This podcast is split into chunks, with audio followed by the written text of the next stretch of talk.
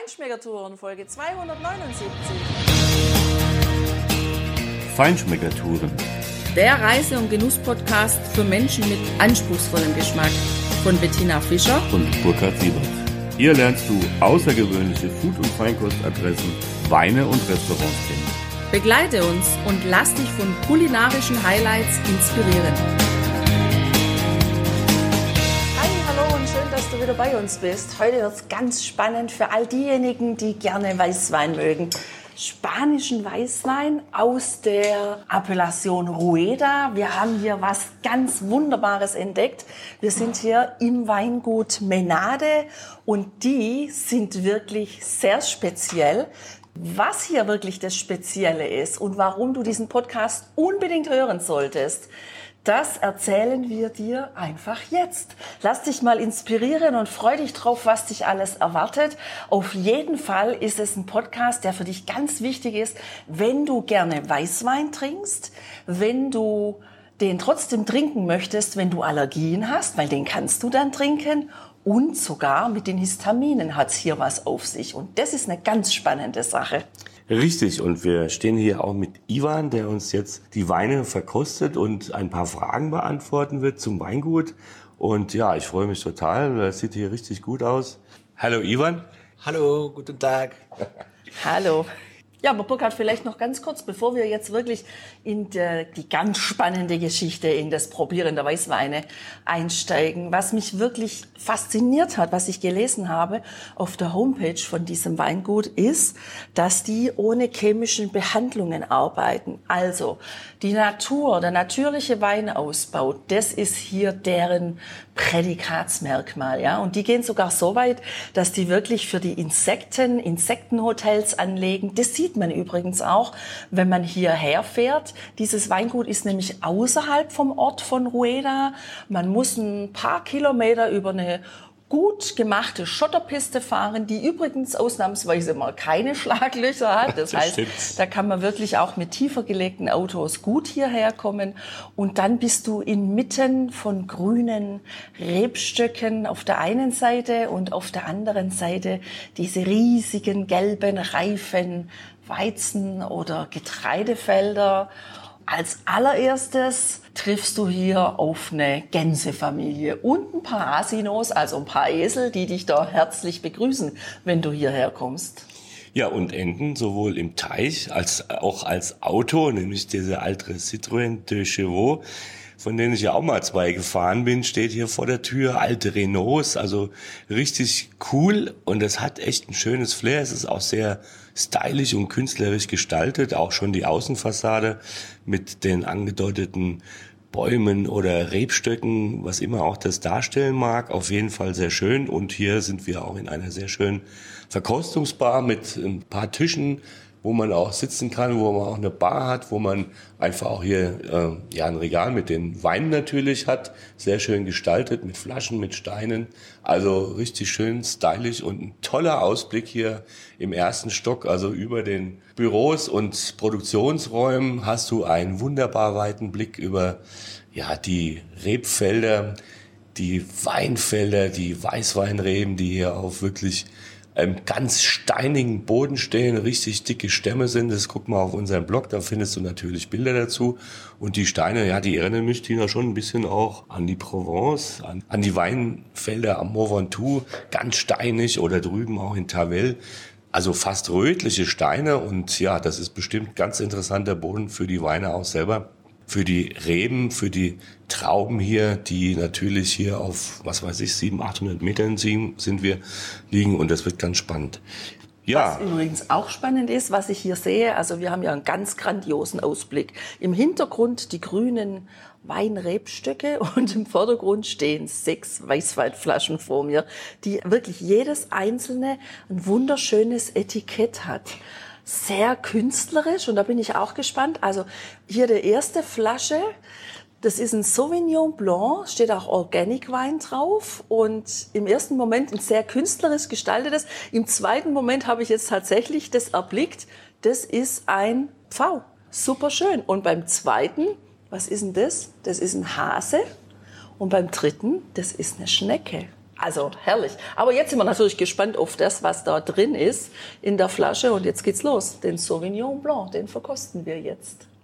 Ja, Ivan, erklär uns doch bitte mal den Sauvignon Blanc, den ersten Wein, den du uns hier verkosten lässt. Ivan, please explain the first white wine, the Sauvignon Blanc, mm -hmm. which we have the, the joy to taste. Well, uh, the Sauvignon Blanc was seeded in our vineyard in 1991.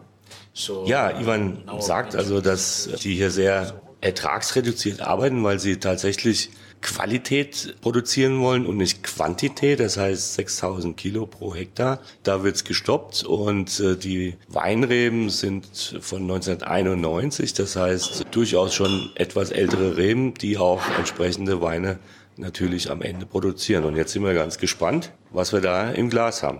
So the first thing in the tasting is uh, always the looking. Uh, everybody forgets about that. Huh? We smell immediately, we taste immediately, but we forgot to look. So if we take a look to the wine, is uh, in the world of wine, a lot of people like to hear themselves. We want to, the people to understand us. Only that.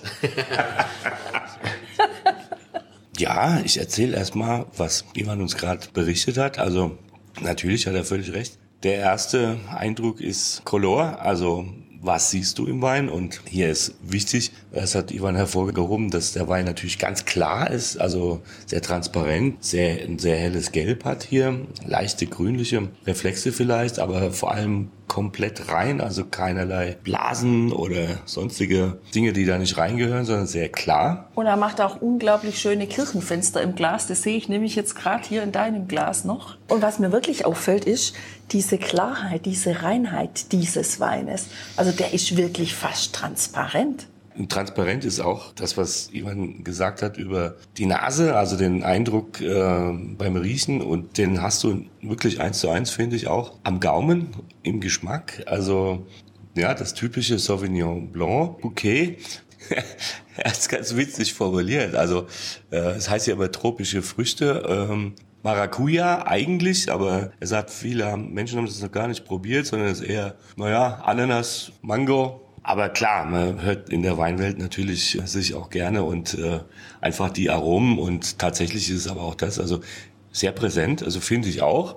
Eher weniger, Tina, so diese anderen Aromen, die man sonst manchmal findet, diese Stachelbeere oder die schwarze Johannisbeere. Schwarze Johannisbeere. Hat der nicht. Hat oder wenn er ganz dezent.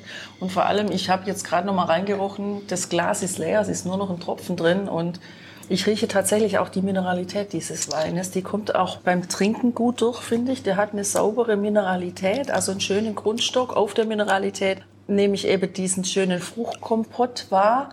Und er hat auch eine sehr angenehme Säure für mich. Also die Säure ist sehr spürbar, aber sehr angenehm. So here we have the Verdejo, 100% from uh, Menade, so organic, because Menade is an organic winery. So we born organic in the year 2005. Also das ist jetzt wirklich ganz spannend, was Ivan uns berichtet. Das kam ja schon durch, dass sie entschieden haben, hier in diesem Weingut einfach auf Qualität zu setzen und nicht auf Quantität. Tatsächlich ist das Weingut jetzt in der sechsten Generation der Familie oder es ist die sechste Generation der Familie, die Wein macht, auch in diese Richtung. Dieses Weingut ist schon natürlich etwas jünger gegründet, aber sie haben sich tatsächlich entschieden, nicht auf diese Masse zu setzen, nicht auf Supermarktweine oder was weiß ich noch Schlimmeres, auf jeden Fall auf Qualität. So, deshalb haben sie auch entschieden, obwohl sie im Prinzip in Sichtweite vom Kirchturm von Rueda sind, nicht dieser Appellation anzugehören. Natürlich ist es Rueda, es ist hier mittendrin am Kern dieses Namens der Appellation. Deshalb steht aber auf den Flaschen hier Castilla y León. Und diese Reduzierung auf die Qualität bedeutet eben auch, dass du einfach hier diese Weine auch tatsächlich lagern kannst. Also erstens mal ist es alles äh, Bio, sind Bio-Weine und du kannst auch selbst diese Weißweine wirklich ein paar Jahre lang lagern und auch noch reifen lassen und dann noch trinken. Ja, die anderen sagen dir natürlich, du musst die Weißweine jung trinken, weil sie einfach die Qualität nicht haben und im, spätestens im dritten Jahr dieser Wein dann einfach nur noch ja, in den Gully geschüttet werden kann und du kannst ihn nicht mehr genießen. Äußerst spannend und ich bin natürlich jetzt ganz gespannt auf ja, die autochtone Rebsorte hier eben aus dem Rueda, die Verdejo, die es sonst wirklich nirgendwo gibt. Außer hat Ivan vorhin gesagt, ähm, in Napa, Napa Valley. Valley wächst sie noch tatsächlich ganz gedeihlich. Woanders in La Mancha, in äh, Spanien, in Neuseeland, in Südafrika hat man versucht, die Verdecho-Rebe anzupflanzen. Das ist alles mehr oder weniger in die Grütze gegangen,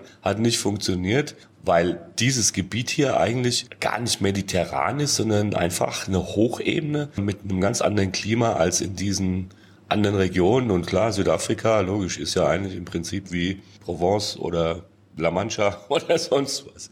Okay. Also im Grunde kann man auch sagen, dass diese Weißweinrebsorte so eine kleine Diva ist und die möchte sich gut behandelt fühlen und die will vor allem da wachsen und gedeihen und da die Qualität bringen, da wo sie heimisch ist und wo sie sich wohlfühlt. Ja, Genau. das ist doch legitim. Ja. Jetzt sind wir gespannt. Ja, So the verdejo we have here, we have um, decided also to produce uh, the yeast to control the, the production, the yeast, and we load the quantities to 6,000 kilos an hectare. Uh, we will like the Also Blanc. Verdecho ist genauso mengenreduziert auf maximal 6000 Kilo pro Hektar. Der wird nachts gelesen für die Basislinie äh, mechanisch, aber für die höherwertigen, zu denen kommen wir noch. Und das sind auch ganz spezielle, sehr interessante Weine. Da habe ich auch wieder was gelernt, was wir dir hier gleich weitergeben können. Für die wird auch Handlese gemacht. Wichtig ist hier, dass äh, die Böden wirklich auch sauber sind, dass die Reben tief wurzeln können, das Wasser und die Energie und auch das Aroma aus der Erde ziehen können. Der Boden, wie gesagt, ist sehr wichtig. Äh, Die Böden sind hier kalkhaltig, sie haben Ton, sie haben vor allem auch Steine, also Flusssteine. Der Fluss Duero ist hier vier Kilometer weit weg. Wir können wahrscheinlich das Tal sehen am- Horizont, wo der liegt. Und auch Sand. Und auf den Böden, die jeweils etwas unterschiedlich, mehr das eine, mehr das andere haben. Von daher kommen auch die unterschiedlichen Weine. Das ist spannend.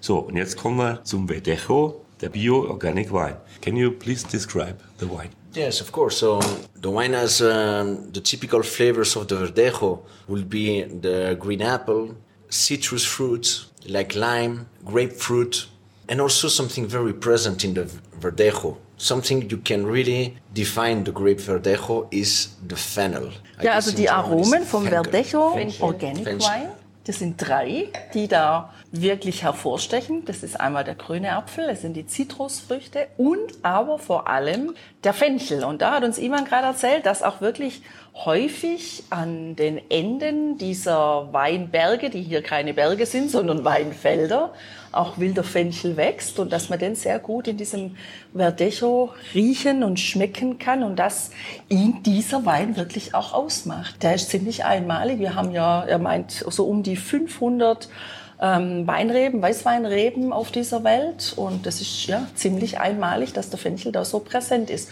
Also das heißt, das ist ein Wein für jemand, der Fenchel mag. Nein, natürlich nicht. Also den kann man auch gut trinken, wenn man jetzt kein Fenchelliebhaber ist. Ja. Ja, viele denken ja, wenn sie Fenchel hören, an Erkältung und Fencheltee und so.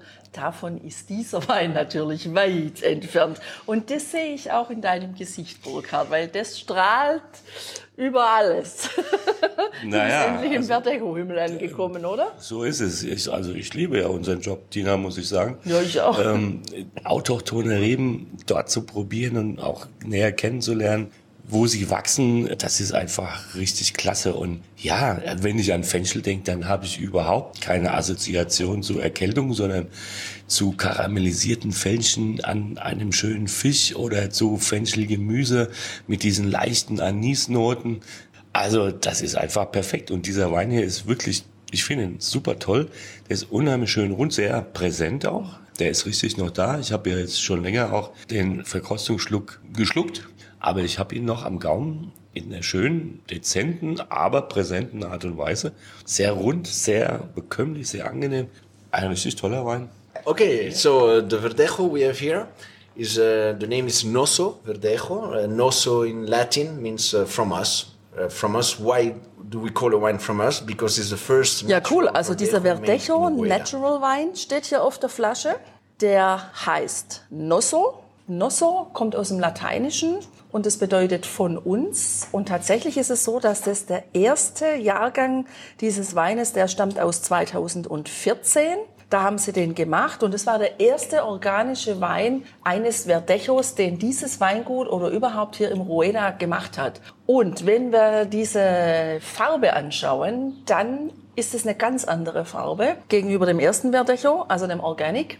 Der ist viel gelber, viel dunkler und vor allem in der Nase ein komplett anderer Wein, obwohl es ja die gleiche Rebsorte ist. Ja?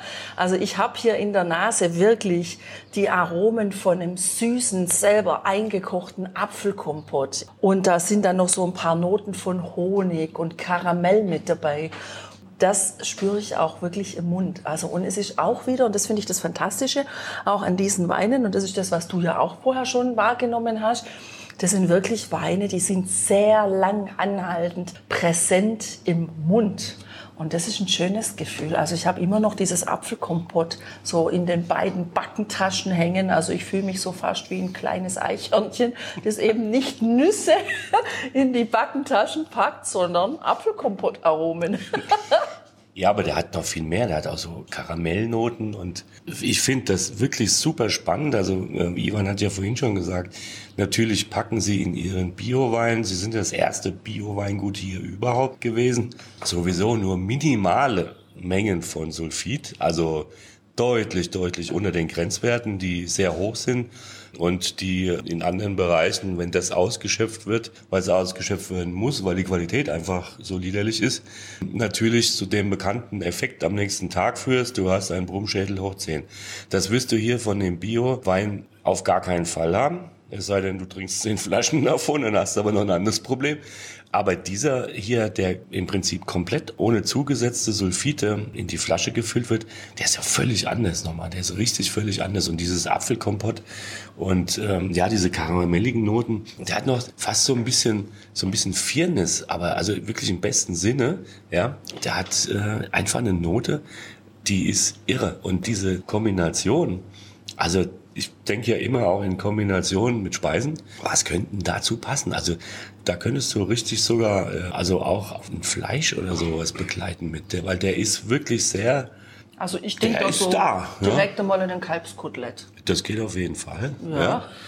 Und auch das, was du ja so gern isst. Also ich glaube, der kann auch ein Foie Gras begleiten. Der könnte auch ein Foie Gras begleiten, natürlich, durch den ja. Apfelkompott. Ja. Also es wäre eine spannende Kombination. Da kann man mal probieren. But Ivan, you have some more information yes. about this wine. Yes, uh, because you, as we don't have sulfates uh, in the end of the bottling, we have to preserve the wine. How do we do? Ja, Tina, das ist mal richtig spannend. Ha? Das ist wahrscheinlich auch das Geheimnis hinter dieser leichten Firnisnote, die ich da wahrgenommen habe. Ganz sicher, ja. Ivan hat uns gerade erzählt, dass dieser Wein hier im Prinzip mit modernen Methoden so behandelt wird, dass er haltbar ist in der Flasche, weil ja einfach die Sulfite fehlen. Aber das so gemacht wird, wie, wie schon früher, vor Jahrhunderten, dass äh, die Menschen gemacht haben. Die haben einfach die Trauben an der Sonne oxidieren, oxidieren lassen. lassen. Das machen sie natürlich nicht, sondern sie nutzen moderne Methoden. Sie frieren nämlich diese Trauben für etwa zehn Minuten maximal so ein bisschen ein, also bei 0,5 Grad minus, also nicht wirklich frieren, aber das hat den gleichen Effekt im Prinzip dieser Oxidation, dann ist die Oxidation auch im Most.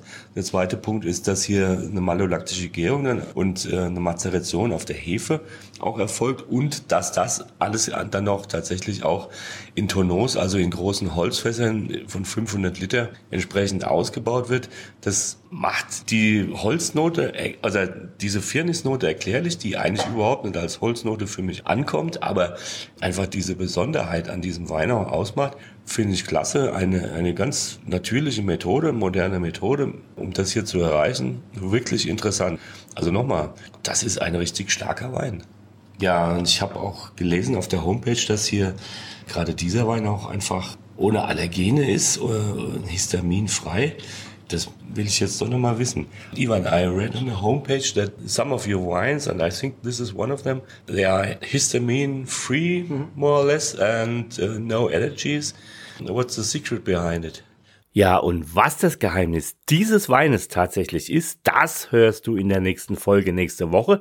Sei gespannt wenn Ivan das Geheimnis lüftet, warum auch du, wenn du histaminfreie oder arme Weine trinken willst oder auch musst, diesen Wein tatsächlich genießen kannst. Bis dahin viel Spaß beim Genießen und Bleib dran, bleib uns gewogen. Bis nächste Woche. Ciao, ciao.